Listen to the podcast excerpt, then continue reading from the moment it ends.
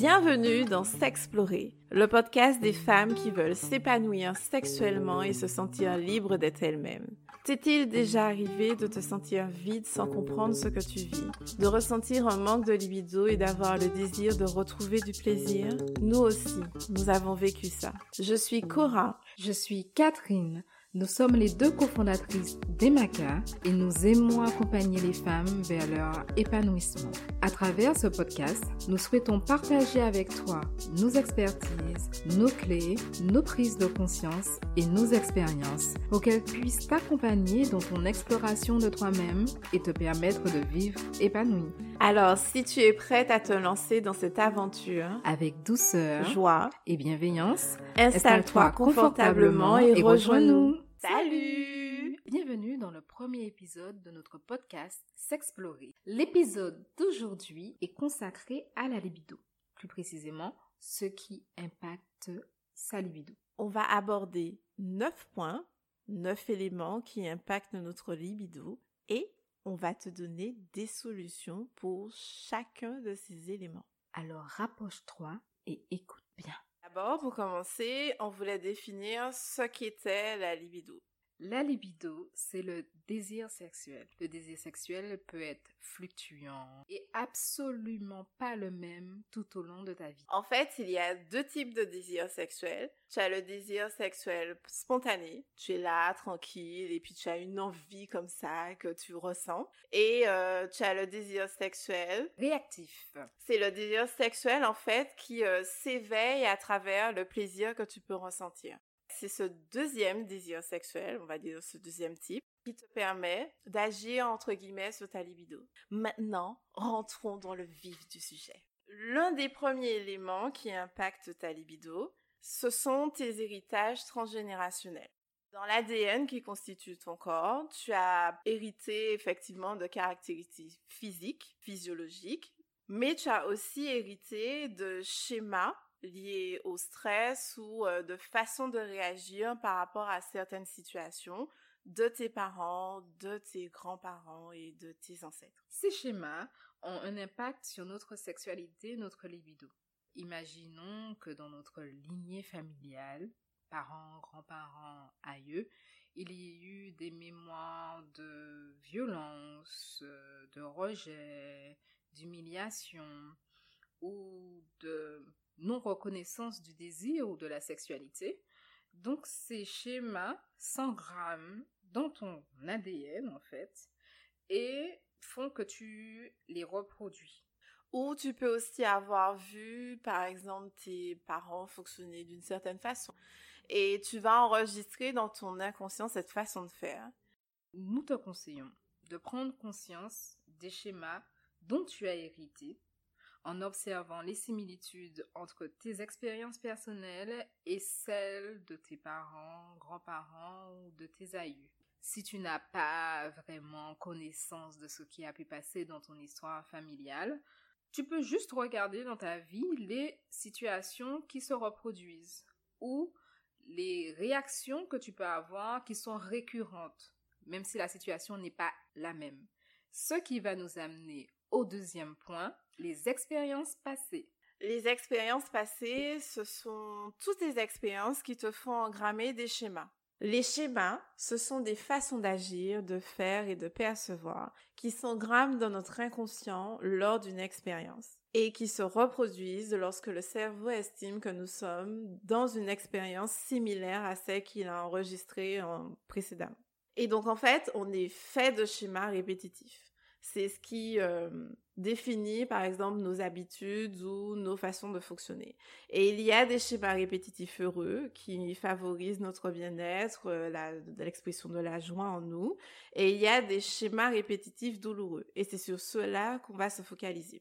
Donc, les schémas répétitifs douloureux, ça peut être par exemple, euh, tu as une expérience de ressenti d'humiliation ou de rejet liée à une expérience sexuelle. Tu peux engrammer, par exemple, dans ton inconscient, une stratégie d'évitement. Ce qui fait que tu vas prendre inconsciemment l'habitude d'entraver l'expression de ton désir parce que une partie de toi a eu l'impression que c'était inapproprié et que ça te mettait en danger.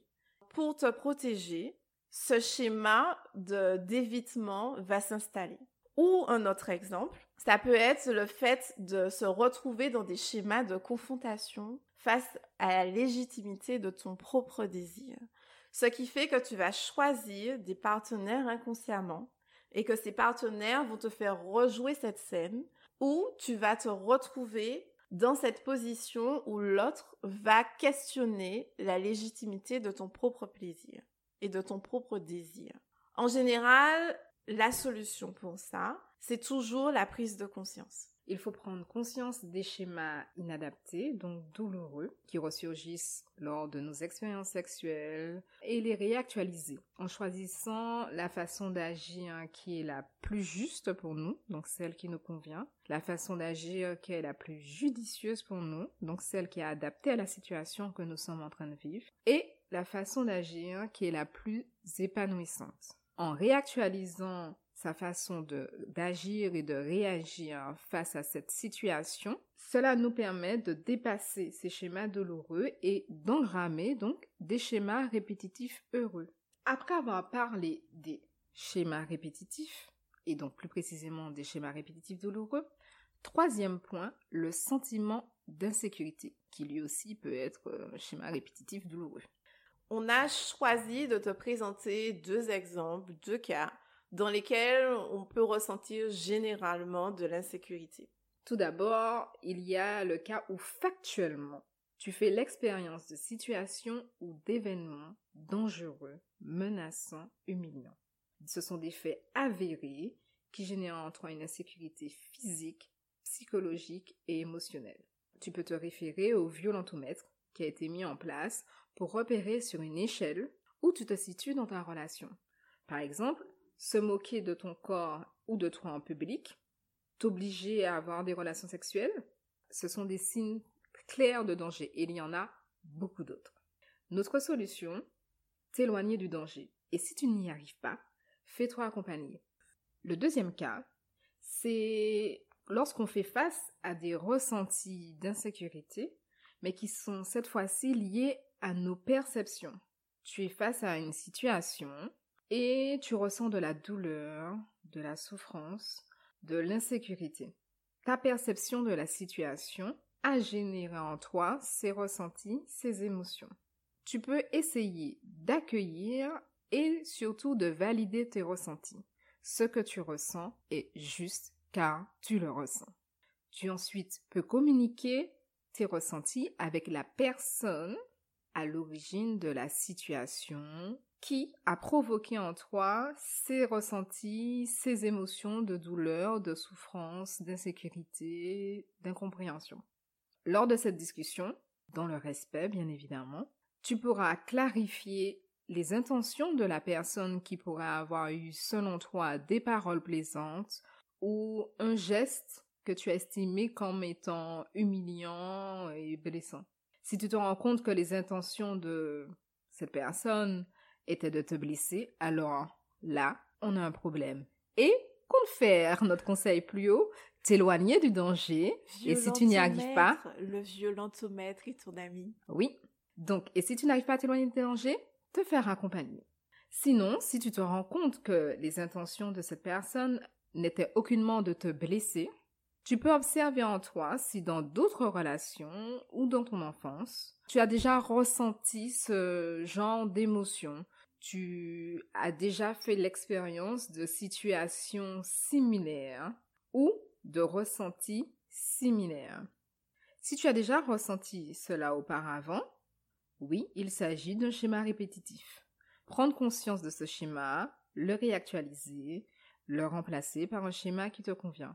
Et sinon, si tu n'as jamais fait l'expérience de ce genre de ressenti dans des situations similaires, alors le fait d'en avoir parlé avec ton, ton ta partenaire, en tout cas la personne à l'origine de ce sentiment d'insécurité, cela permettra d'éviter que cette expérience devienne un schéma qui risque de se répéter, car en en parlant, tu en auras pris conscience et donc tu pourras éviter qu'il se répète. Dans les deux cas, Il est bon de trouver avec ton ou ta partenaire ou la personne avec qui tu as expérimenté ça une façon d'agir qui permettra de prendre soin de vos vulnérabilités respectives et d'éviter que cette situation se reproduise. Un autre point, il s'agit des croyances et des positionnements que l'on a vis-à-vis de la religion et de la spiritualité. En fait, pour clarifier les choses, on a voulu définir ce qu'est la religion et ce qu'est la spiritualité. La religion, c'est le rapport de l'homme avec un grand H au divin dans un système de dogmes. Donc le dogme, ce que l'on croit être une vérité fondamentale et incontestable. La spiritualité, quant à elle, est de l'ordre de l'immatériel, de l'invisible de la vie. Pour vérifier l'impact de nos croyances et nos positionnements vis-à-vis de la religion et de la spiritualité ont sur notre libido, il y a une question à se poser. Est-ce que mes croyances sont soutenantes ou au contraire, est-ce que mes croyances entravent ma sexualité et l'expression de mon désir sexuel? En gros, la solution vient de ta réponse. Si tes croyances soutiennent ton épanouissement sexuel, ta libido, c'est parfait, c'est tant mieux, go for it, continue comme ça. Si par contre la réponse à cette question est non, c'est-à-dire que tu te rends compte effectivement que tes croyances religieuses ou spirituelles limitent ton expression de ton épanouissement sexuel, de ta sexualité, de ton désir, à ce moment-là, il y a une remise en question à faire. Ces croyances-là ont besoin d'être réadaptées pour que tu puisses vivre pleinement ton désir sexuel.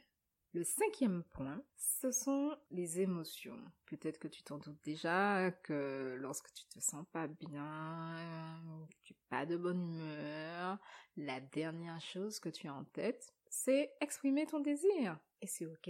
Donc, nous allons parler des émotions. Les émotions, quand on les ressent dans notre corps, en fait, on a des shoots d'hormones qui impacte notre cerveau, nos muscles, enfin voilà, tout notre corps, euh, il est euh, dans un état pas possible. Et donc ce qui fait que ça a pour conséquence de flouter nos perceptions de ce que l'on vit, de changer la manière dont on peut se sentir dans notre corps. Et donc, de fait, ça va modifier nos attitudes et ça va entraîner le fait que l'on aura des réactions. C'est-à-dire que les comportements qu'on va avoir sont des comportements en réponse à ce que l'on ressent et non cette notion d'action, c'est-à-dire pouvoir se poser, analyser et faire le choix des conduites ou des comportements que l'on veut avoir en réponse à ce que l'on vit. Les émotions, il faut les accueillir. Et oui, c'est l'opposé d'une bonne idée que d'essayer de les nier, car elles vont juste revenir plus fort. Donc, première étape,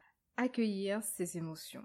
Et accueillir ces émotions, ça s'apprend. Ensuite, les comprendre et enfin les gérer. Les comprendre pourquoi? Parce que derrière chaque émotion, il y a un besoin à combler.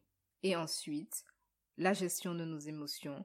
Donc c'est une fois qu'on les a accueillies, qu'on les a comprises, à ce moment, on peut les gérer.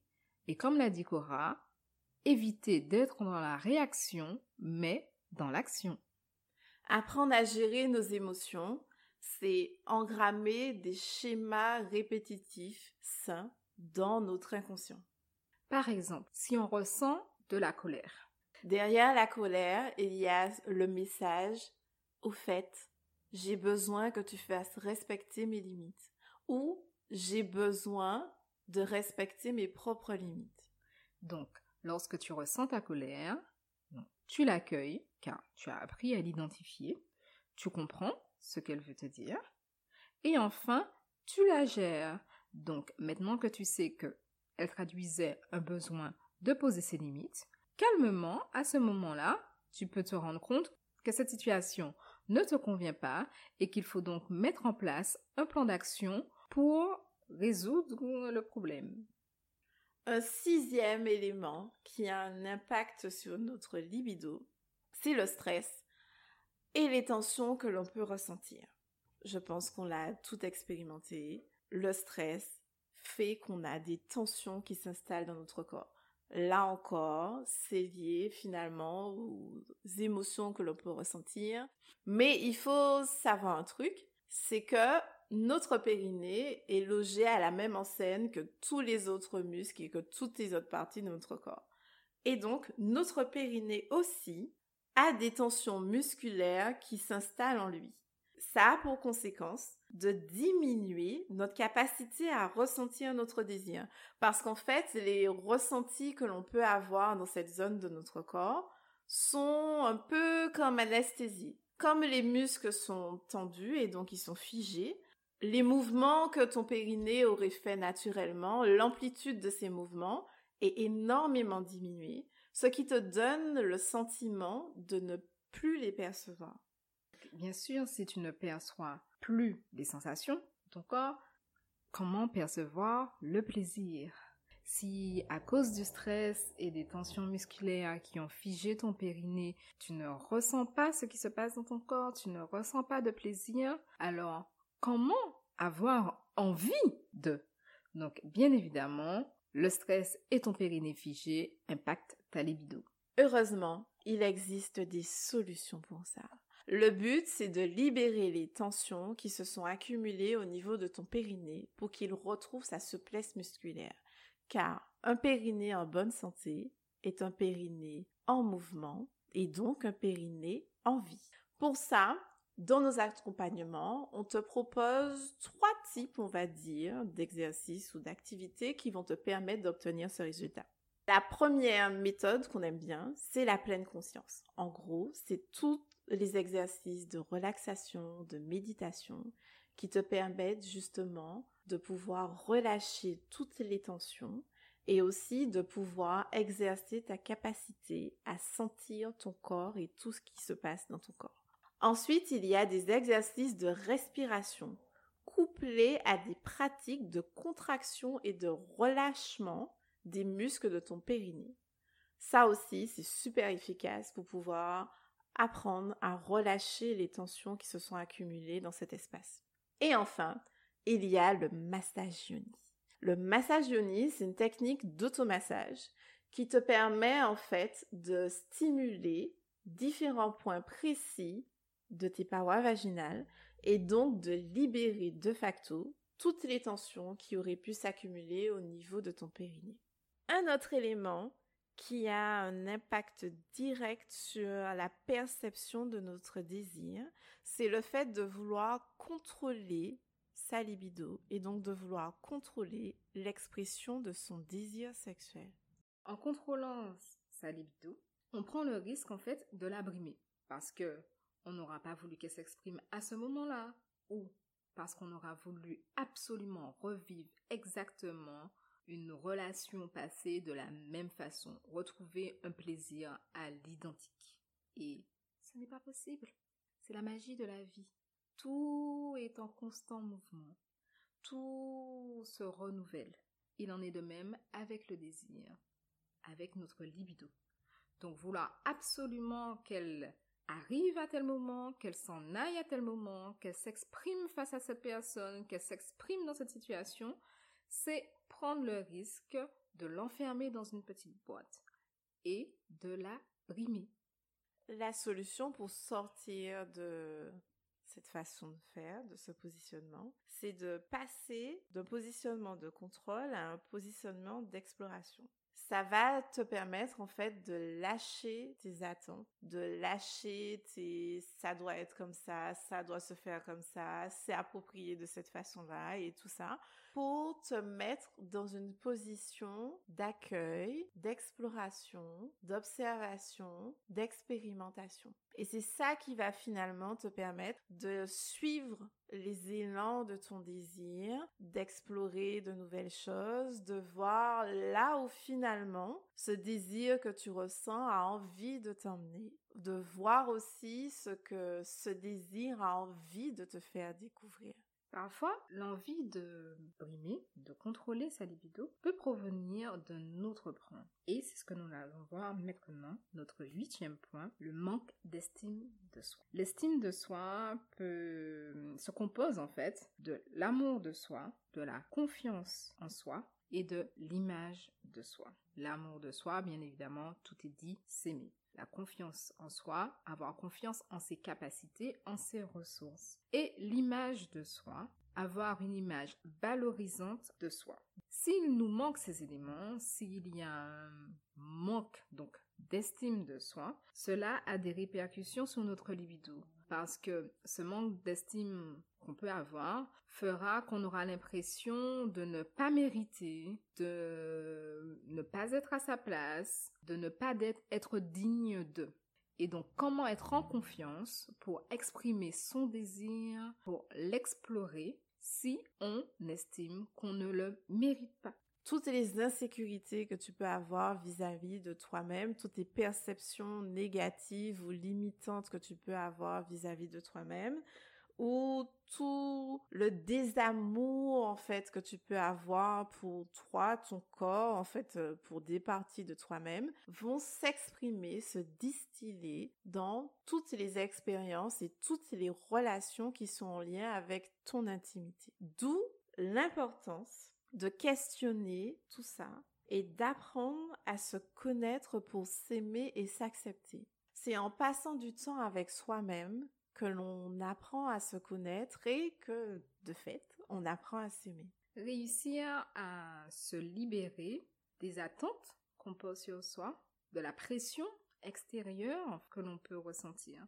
Réussir à être en paix avec soi-même, son intérieur et son extérieur. Bien sûr, ça semble facile comme ça, mais c'est un long process et qui s'apprend et qui s'apprend tous les jours. Nous pouvons retomber amoureuses de nous-mêmes.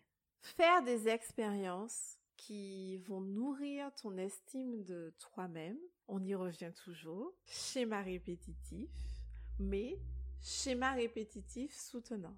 Et en fait, c'est ça le but. Passer du temps avec toi-même, prendre ce temps de t'apprendre, de te découvrir, de te connaître, va te permettre de faire la distinction entre ce qui est vrai et juste pour toi, ce qui est épanouissant pour toi, ce qui éveille chez toi de la joie, ce qui te permet de faire l'expérience du plaisir, et donc de rendre aux autres ce qui leur appartient.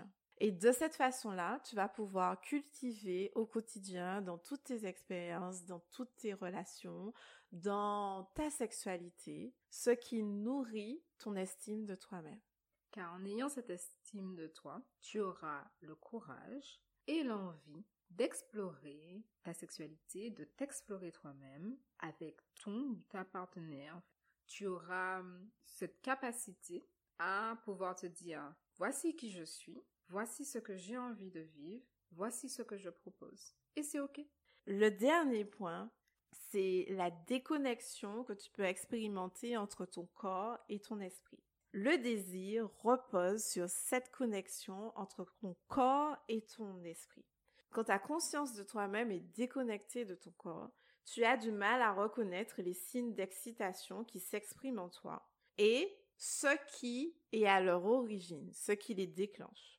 Ce qui fait que tu seras incapable de ressentir et de reconnaître les signaux internes, la manière finalement dont le désir ou le plaisir vit et s'exprime dans ton corps, les sensations que ça te donne, ce qui normalement te permet de prendre conscience du fait que tu es en état d'excitation.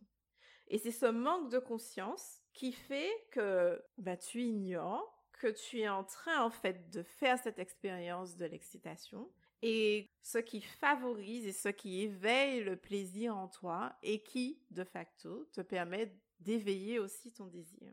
La solution à ça, en fait, à cette déconnexion corps-esprit, est de s'explorer.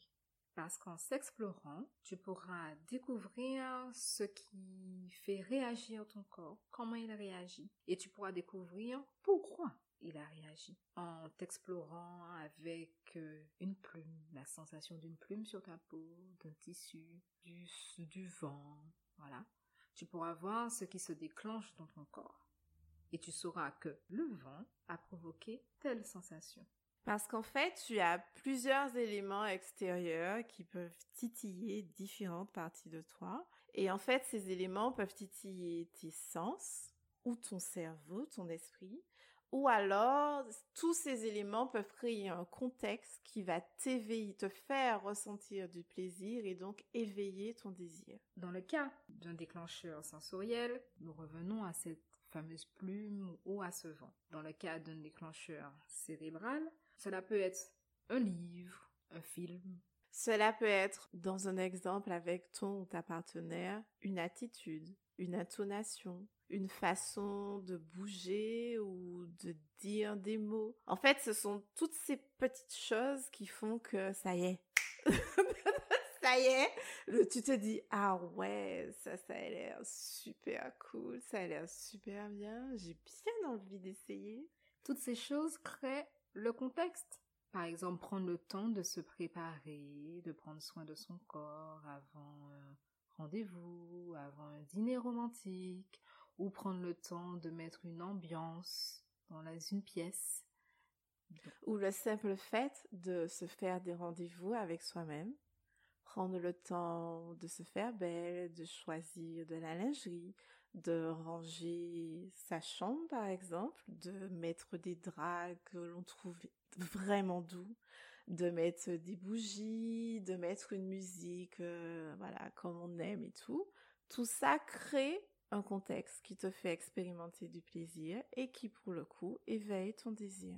Donc il est important pour toi de découvrir donc ce qui te stimule sensoriellement, cérébralement afin de pouvoir recréer ces contextes afin de pouvoir les reconnaître, reconnaître les sensations dans son corps et vivre, expérimenter son désir ça va te permettre de faire un répertoire de tout ce qui éveille ton plaisir. Ce qui fait que tu pourras en conscience favoriser ces expériences-là. Les possibilités sont infinies en matière de plaisir. Toute ta vie, tu pourras découvrir de nouvelles façons de te faire du bien. Toute ta vie, ton désir évoluera en fonction des moments, des personnes, des situations. L'important est de toujours prendre du temps toi, de t'explorer, ou devrais-je dire de te s'explorer. Cela va te permettre d'élargir ta vision de ta propre sexualité, d'éveiller ton corps à travers tes sens, ton imagination, tous les ingrédients qui te permettent d'expérimenter le plaisir et de pouvoir développer et t'inviter à ressentir du désir. En conclusion, on va résumer tout ce qu'on a abordé dans ce premier épisode aujourd'hui. Les neuf points qui impactent ta libido sont tes héritages transgénérationnels issus de ton ADN, les expériences passées qui font que nous engrammons des schémas répétitifs douloureux, le sentiment d'insécurité que tu peux expérimenter dans tes expériences sexuelles et amoureuses, les croyances et les positionnements vis-à-vis de la religion et de la spiritualité, nos émotions et la façon dont elles impactent notre perception de ce que l'on vit, de notre corps, et les conséquences, ou on va dire les effets plutôt qu'elles ont sur nos attitudes et nos réactions. Le stress, et les tensions qui diminuent notre perception de notre désir et de notre plaisir. La tendance à vouloir contrôler notre libido et la manière dont elle s'exprime. Le manque d'estime de soi. Et enfin, la déconnexion que l'on peut expérimenter entre notre corps et notre esprit. Nous espérons que tu as appris beaucoup de choses dans ce premier épisode, que les solutions qu'on a pu t'apporter vont t'aider à pouvoir expérimenter encore plus de plaisir et développer ton plaisir pour avoir une libido qui t'épanouit. Nous avons été ravis de préparer ce podcast pour toi. Si tu as des questions ou que tu as envie de partager avec nous les difficultés que tu rencontres aujourd'hui, contacte-nous sur notre site www.emaka.com e m a k h a ou sur nos réseaux sociaux Instagram et Facebook à Emaka officiel. Si tu as besoin que l'on t'aide à déceler ce qui impacte ta libido et bien sûr t'en libérer, réserve ton accompagnement sur notre site. Nous serons ravis de te rencontrer. Si ce podcast t'a aidé et intéressé, et que tu souhaites le faire découvrir, écoute ton désir et partage-le. Ça nous fera plaisir. Quel que soit ce que tu vis en ce moment, nous te souhaitons le meilleur. Et te donnons rendez-vous la semaine prochaine pour un nouvel épisode de S'explorer, le, podcast des femmes qui veulent s'épanouir sexuellement et se sentir libres d'être elles-mêmes.